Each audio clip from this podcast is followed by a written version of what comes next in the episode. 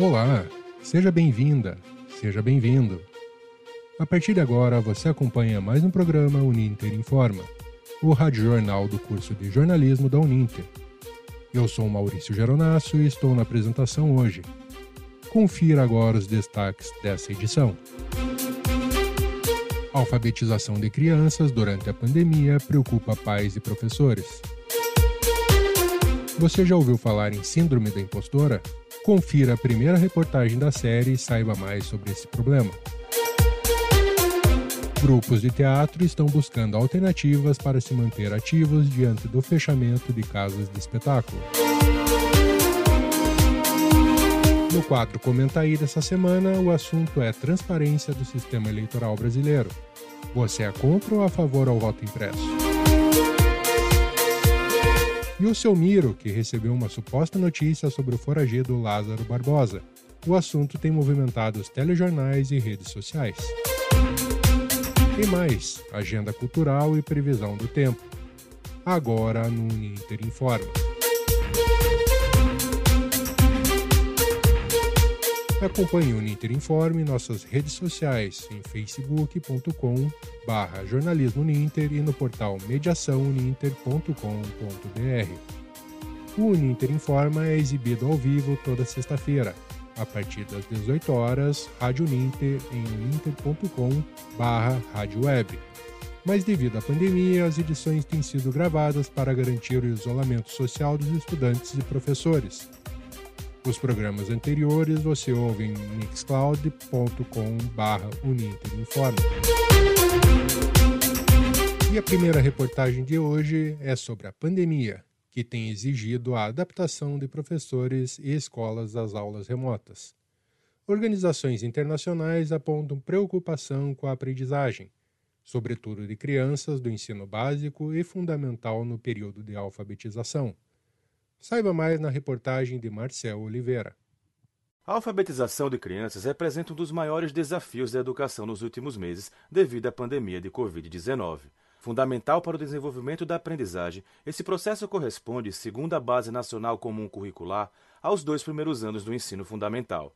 Alfabetizar é um processo que requer muito acompanhamento, atenção e cuidado com os alunos. Os métodos precisaram ser adaptados para aulas não presenciais e exige maior apoio dos pais. Monique Maia, mãe de uma criança do primeiro ano do ensino fundamental, conta que, apesar das barreiras encontradas, o acompanhamento mais próximo de sua filha foi gratificante. A grande magia foi poder vivenciar cada descoberta no processo da alfabetização. É lógico que a escola foi muito importante na questão do suporte. Acredito que o mais difícil foi as incertezas, pois não sabíamos se a nossa filha teria atingido o grau de aprendizagem que era tão almejado pela escola. Mas no final deu tudo muito certo, porque hoje a gente tem um acompanhamento muito mais cauteloso com a nossa filha, hoje a gente consegue acompanhar mais de perto cada, cada dificuldade, a professora de segundo ano de uma escola particular em Aracaju, Sergipe, Maria Souza, explica que as fases iniciais foram de difícil adaptação, mas que com a continuidade do ensino remoto, pontos positivos também foram descobertos. Foi um grande desafio, pois com o ensino tradicional, sempre em sala de aula, em contato direto com os alunos, tivemos dificuldade de nos adaptarmos. Apesar de terem os negativos, tivemos muitos positivos os positivos no meu olhar foram um maior interesse dos pais nos estudos de seus filhos, a evolução de professores e alunos no uso da tecnologia, a valorização dos professores pelas famílias. Segundo o censo escolar, disponível no portal do governo federal, o país obteve mais de 47 milhões de matrículas no ensino fundamental no ano de 2020. Com o início da pandemia e o fechamento de escolas, o MEC recomendou para os anos iniciais do ensino fundamental que as instituições públicas e privadas orientassem as famílias com roteiros práticos e estruturados. Em muitos casos, a tecnologia para aulas virtuais foi fundamental, mas em regiões em que existem dificuldades de acesso à internet, os desafios foram maiores. A professora Jucinélia Santos, de uma escola da zona rural na cidade de Lagarto, no Agreste de Sergipe, explica como foi a experiência e sua avaliação sobre o desenvolvimento dos alunos. Rubem Alves ele diz lindamente que a escola não existe para ensinar respostas, mas para ensinar perguntas. Quer dizer que é na escola que a criança vai ter essa inquietação por descobrir. Eu creio verdadeiramente que, salvo o fato de que os pais estão nesse momento de pandemia mais próximos dos seus filhos, não há uma evolução educacional significativa. Apenas reforçou que nós, professores, nós temos uma importante e necessária tarefa. Em março de 2021, o Banco Mundial lançou um comunicado à imprensa mostrando preocupação com o aumento de crianças com pobreza de aprendizagem na América Latina e no Caribe. O informe pediu que os governos agissem para reverter a situação, com abertura segura e efetiva de suas escolas. Por outro lado, o número de casos de Covid em crianças no ano de 2021 vem crescendo em relação a 2020. Em Fortaleza, Ceará, por exemplo, em crianças de até 14 anos, os casos aumentaram 146%, segundo a plataforma Integra SUS. Já no Paraná, o aumento foi de 113%, informação da Secretaria Estadual de Saúde. A OMS ainda não recomenda a vacinação de crianças como prioridade, devido à ausência de doses para atender todos, mas solicita que os protocolos de segurança sejam seguidos rigorosamente. Marcel Oliveira, para o Ninter Informa. Obrigado, Marcel. É, realmente, quando a palavra é ensino, sempre temos que estar atentos aos sinais que as crianças nos passam. O fato dessas crianças estarem fora da escola gera muita preocupação a longo prazo em sua formação escolar. Realmente teremos que acompanhá-los para verificar quais foram os prejuízos e, quem sabe, para alguns, o benefício que o ensino remoto trouxe. Você confere agora os destaques da agência Mediação com o repórter Maico Alexandre. O que o internauta encontra no site da agência dessa semana, Maico? Olá, Maurício. Vamos às notas do portal Mediação. Encontra-se disponível a 11ª edição da revista F, a matéria especial aborda o projeto Mulheres em Residência, que tem como objetivo ajudar jovens artistas de todo o Brasil por meio de encontros virtuais. Na editoria Frame, destaque para o especial Pequena África, localizada na região portuária da cidade do Rio de Janeiro e que resiste ao apagamento histórico da cultura. O internauta também confere no portal Mediação três reportagens publicadas por estudantes do curso de jornalismo da Uninter, no Jornal Plural. As produções foram desenvolvidas em projetos de extensão e disponibilizadas pelo jornal por meio de uma parceria com o curso de jornalismo. Na última quinta-feira, professores do curso de jornalismo na Uninter realizaram uma mesa redonda. O evento, transmitido ao vivo, tratou da autonomia dos jornalistas, é possível assistir ao material gravado no canal do YouTube do curso. Estes são os destaques do portal Mediação. Maico Alexandre para o Uninter Informa.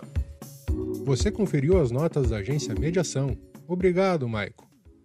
Você está acompanhando o Uninter Informa, o rádio jornal laboratório do curso de jornalismo da Uninter. Acompanhe as nossas redes sociais e participe. Deixe seu like, seu comentário e compartilhe nossos conteúdos. E agora você acompanha a primeira reportagem da série Síndrome da Impostora. Você já ouviu falar desse problema? É algo que afeta muitas pessoas e que dificulta muito o desenvolvimento profissional e pessoal. Entenda melhor na reportagem de Cristiano Nascimento, com o apoio de Eduardo Teixeira. Você já teve o sentimento de não ser merecedor do cargo que ocupa? Você já desistiu de um projeto por não se achar bom ou boa o suficiente? O nome disso é Síndrome do Impostor. De acordo com um estudo da psicóloga americana Gail Matthews, 70% das pessoas sofrem com esse problema, que afeta a vida profissional e social. O psicanalista Eduardo Fortkamp fala dos sintomas e causas determinantes. Sabemos desde Freud que qualquer sintoma é sobredeterminado, ou seja, tem mais de uma causa determinante. A lista dos comportamentos mais citados entre as pessoas diagnosticadas com esta síndrome é extensa e incluem não se achar bom o suficiente, não merecimento, medo de ser descoberto como uma fraude, medo de se expor, querer agradar a todos e tantas outras. Andriele Lenzi, 31 anos, bacharel e licenciatura em Química, digital influencer e cantora gospel, relata ter vivido os efeitos da síndrome, mesmo sem ter conhecimento dos sintomas. Algo que não é muito conhecido, um tema que não é muito debatido, e eu acredito que ele está presente na vida de muitas mulheres muitas que talvez ainda não conseguiram nem se identificar dentro dessa síndrome. Mulheres são a maioria dos casos. Em um recorte étnico-racial, mulheres negras são ainda mais afetadas. Larissa Araújo, de 25 anos, colunista do Mídia Ninja, fala sobre meritocracia e a influência social na vida das mulheres que sofrem da doença.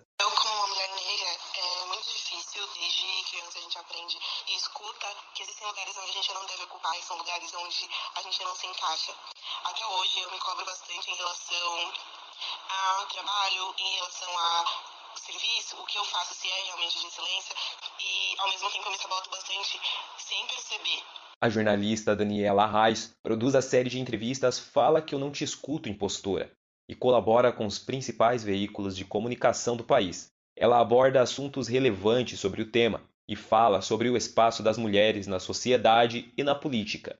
Eu enfrentei muito síndrome da impostora porque eu tenho uma régua muito alta. Eu sempre acho que o que eu faço não é suficiente, que eu poderia fazer mais, que eu poderia produzir mais.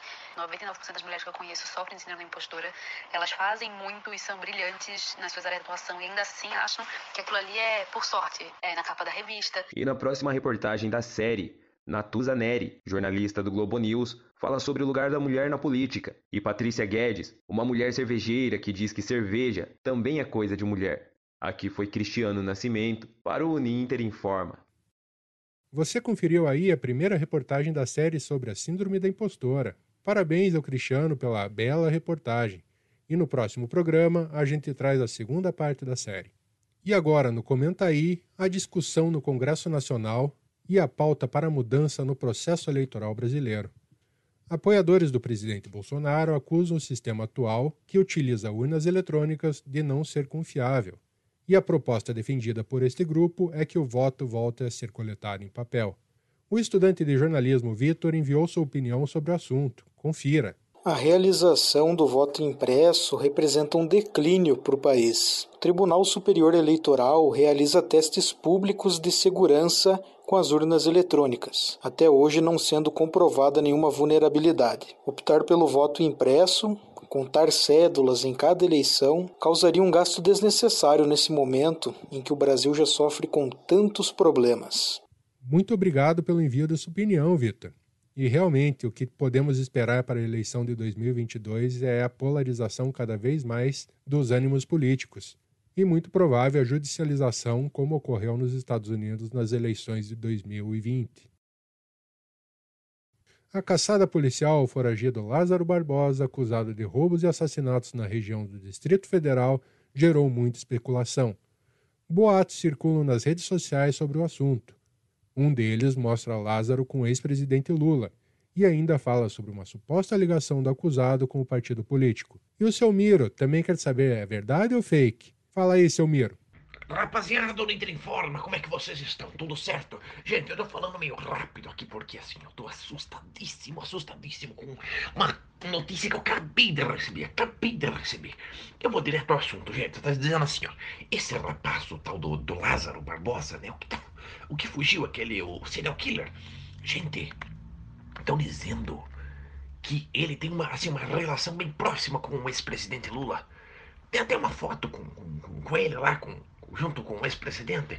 E estão dizendo por aí que o tal do Lula disse que tinha namorado a mãe do Lázaro, mas ainda quando ele era presidente. E que ele ainda é do, daquele partido lá, o. Como é que é o nome? Rapaz do céu, o Partido dos Trabalhadores. Gente do céu, será que isso é verdade? Como que pode uma, uma coisa dessa? Será que eles tinham uma, uma relação bem próxima mesmo? Porque assim, eu recebi isso aqui no meu celular e vários outros colegas meus também receberam. Aliás, naquele grupo da terceira idade choveu. Que mais tinha era isso. Tem até uma foto assim que não dá para entender muito bem. Parece que a cabeça tá desconexa do corpo. Então parece que. Não sei, dá para dizer que o Lázaro tá na foto. Mas, gente, o texto era assim. Só pedia pra gente compartilhar, compartilhar, compartilhar antes mesmo da gente ler a notícia. Então tá estranho. Mas tá rapaz do céu, que perigo isso aí. Gente, se cuidem, tá? Fica aqui esperando você dizer se isso é verdade ou não. É, seu Miro, muito obrigado. Mas é importante a gente deixar claro que essa informação é falsa. De acordo com o serviço de checagem do boatos.org, a imagem divulgada é uma montagem gráfica e o nome do foragido não consta nos registros de filiados ao Partido dos Trabalhadores. O fechamento de casas de espetáculos e teatros devido à pandemia complicou muito a vida de atores, diretores e equipe técnicas que atuam na área. Para se manterem, alguns grupos estão buscando recursos pela lei Aldir Blanc e exibindo conteúdos pela internet. Paulo Pessoa é quem traz as informações. A Lei Aldir Blanc tem sido um amparo para vários profissionais da área da cultura, assim como o principal meio de fomentação de produtos artísticos. A dependência destes recursos tornou-se ainda maior para quem atua no meio desde o início da pandemia da Covid-19. Vários teatros permanecem fechados e peças precisaram ser interrompidas para evitar aglomerações. Alexandre Biondi, ator, diretor e produtor teatral, conta como foi o início da pandemia e a adaptação de seu espetáculo. Ah, para mim foi difícil, como eu acho que para muita gente foi por mais que a gente entenda, a gente conheça, a gente já sabe que isso acontece, a gente não se prepara. E aí quando a gente se vê obrigado a fazer, é tudo muito complicado, né? Porque a gente não tem o conhecimento de como se fazer. Então a gente acaba perdendo muito tempo na busca do aprender a fazer, que a gente poderia já estar fazendo antes, a gente já poderia estar aprendendo isso antes. Mas tem sido uma grande aula, um, um. Para mim tem sido ótimo tudo isso. Eu, tô adorando ter que me virar e ter que aprender a atuar, a, a trabalhar no online. O governo federal tem destacado os inúmeros projetos financiados com a Lei de Financiamento Cultural. Em dezembro de 2020, somente na cidade de Curitiba, mais de 900 projetos foram contemplados com auxílios que ultrapassaram 8 milhões de reais. A atriz, diretora e dramaturga teatral da cidade de Hortolândia, em São Paulo, Gisele Giorgetti, relata que nem todos os profissionais da área conseguiram amparo com a nova legislação. É, veio ao, a lei Aldir Blanc aí para dar um pouco de alento aos profissionais, mas infelizmente a lei não conseguiu contemplar todos, né? Teve cidades, né, aqui do Brasil que ela nem conseguiu, a verba nem conseguiu ser distribuída pela questão do tempo que foi muito corrido, da questão dos municípios terem que se organizar, enfim.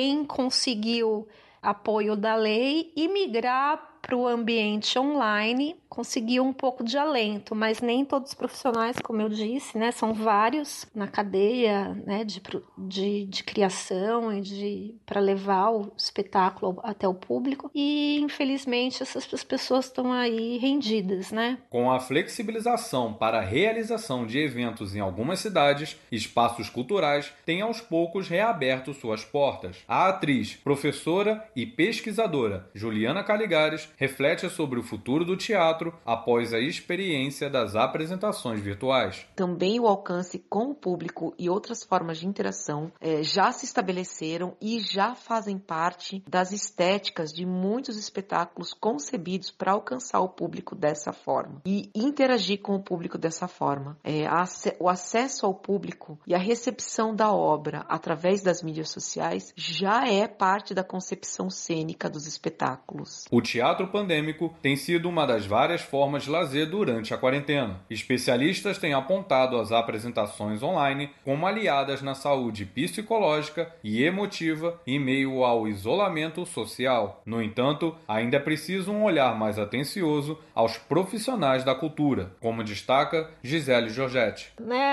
a situação do país está muito difícil. A irresponsabilidade que a gente está vendo né, de, do governamental e de muitas pessoas aí que não estão dando bola para a pandemia, isso é uma coisa que pega muito emocional, né? Então, é, e que acaba influenciando, né, na, na, no cansaço, é bastante complicado. Paulo Pessoa de Campinas, para o Ninda Informa. Obrigado, Paulo. Vemos com bastante preocupação o cenário cultural brasileiro. Apesar da lei ter beneficiado alguns artistas, a grande maioria viu sua renda sumir com as restrições que a pandemia causaram. Já os espetáculos online ganharam força durante esse período, mas realmente o que todo artista espera é o retorno do público às salas de teatro.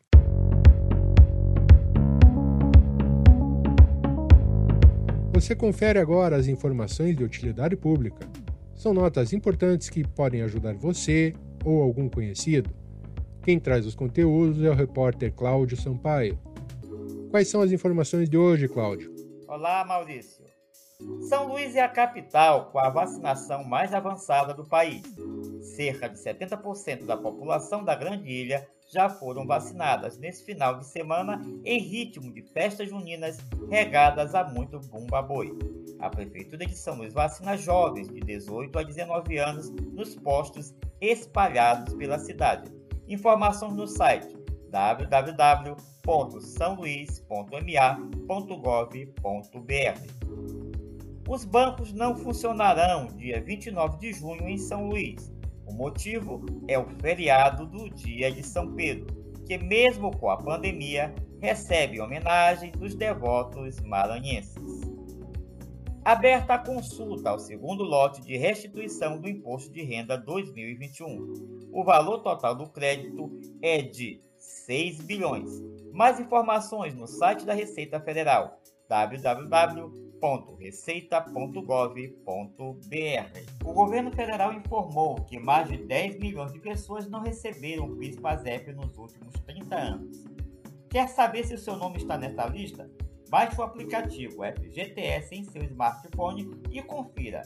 Mais informações em www.caixa.gov.br barra FGTS. Cláudio Sampaio para o Uninter Informa. E agora, você que acompanha sempre o nosso programa sabe que é a hora de programar o final de semana. Vamos conferir a agenda cultural com Jairo Wink que teremos pelo país nesse final de semana, Jair? E na nossa agenda cultural desta semana, vou trazer dicas de séries e filmes que você pode ver no aconchego do seu lar. E hoje tem lançamento de uma série muito esperada, A Colônia, estreia hoje às 21h30 nos canais Globoplay. É uma série original do Canal Brasil. Ela é a primeira série de ficção sobre o Hospício Colônia estreia hoje e narra a história a partir da jovem Elisa, que é interpretada por Fernanda Marques, que fica grávida de uma paixão juvenil e é internada inesperadamente só para frustrar os planos do seu pai. Então, fica de olho. Daqui a pouco mais, estreia no Globoplay. No canal Netflix você pode acompanhar a série Chocolate, que é uma série de 2019. A primeira temporada tem 16 episódios com 45 minutos cada um. A série Chocolate é um drama intenso que comove e sensibiliza pelas sutilezas das emoções. Mais uma dica bacana é a série Hernan, que está no Amazon Prime. É sobre a conquista do México, parece ser um Game of Thrones hispânico. Os produtores não esconderam a pretensão de criar uma versão hispânica de Game of Thrones. Colocaram até uma das produtoras de efeitos especiais do programa da HBO, a espanhola El Ranchito. É, essa série, cada um dos oito episódios da primeira temporada é contada do ponto de vista de um dos personagens principais. Então aí as dicas de séries e filmes para você maratonar neste mês de junho, com agenda cultural, o repórter Jairo Vinck. E a gente não poderia terminar o programa sem falar da previsão do tempo. No final de semana tem frio no sul e chuvas no norte, não é, Carla Marcolin? Olá, É isso mesmo. De acordo com o IMET, Instituto Nacional de Meteorologia, os acumulados de chuvas deverão ser mais significativos em parte das regiões norte e sul do Brasil. Na região norte, os maiores acumulados de chuva podem variar entre 20 a 70 milímetros, com maiores concentrações no estado do Amazonas e Roraima. Neste fim de semana, tempestades isoladas com raios e trovões estarão presentes, e as temperaturas variam entre 23 graus a 31 graus em Manaus. Na região Nordeste, os maiores acumulados estão previstos para o norte do estado do Maranhão, com valores de até 50 milímetros. Em São Luís chove e a temperatura mínima será de 25 graus no sábado e domingo. Nas regiões Centro-Oeste e Sudeste chove pouco. Em São Paulo, o final de semana será parcialmente nublado, com temperatura máxima de 28 graus no sábado. O sol estará presente em Goiânia, com temperatura máxima de 30 graus no domingo. Na região sul, estão previstas chuvas para as faixas sul de Santa Catarina e norte do Rio Grande do Sul, podendo alcançar valores de até 150 milímetros. Em Erechim haverá tempestades isoladas com raios e trovões, com mínima de 3 graus e máxima de 13 graus no domingo. Os dados são do IMET e The Weather Channel. Carla Barcolin para o Ninter Informa. Obrigado, Carla. E o Ninter Informa fica por aqui. Acompanhe mais em facebook.com jornalismo Ninter e no portal mediaçãoninter.com.br. O Ninter Informa é exibido ao vivo toda sexta-feira, a partir das 18 horas pelo Facebook do curso de jornalismo Uninter e pela Rádio Uninter em uninter.com/radioweb. Os programas anteriores você ouve em mixcloud.com/uninterinforma. Eu sou Maurício Geronasso na apresentação. Reportagens de Marcel Oliveira, Paulo Pessoa e Cristiano Nascimento. Na produção dessa edição participaram Cláudio Sampaio, Maico Alexandre, Maurício Geronasso, Jairo Wink e Carla Marcolin. Edição de Jairo Wink. Editor-chefe Eduardo Teixeira. Orientação e coordenação do curso de jornalismo Uninter, professor Guilherme Carvalho. Muito obrigado e até a próxima.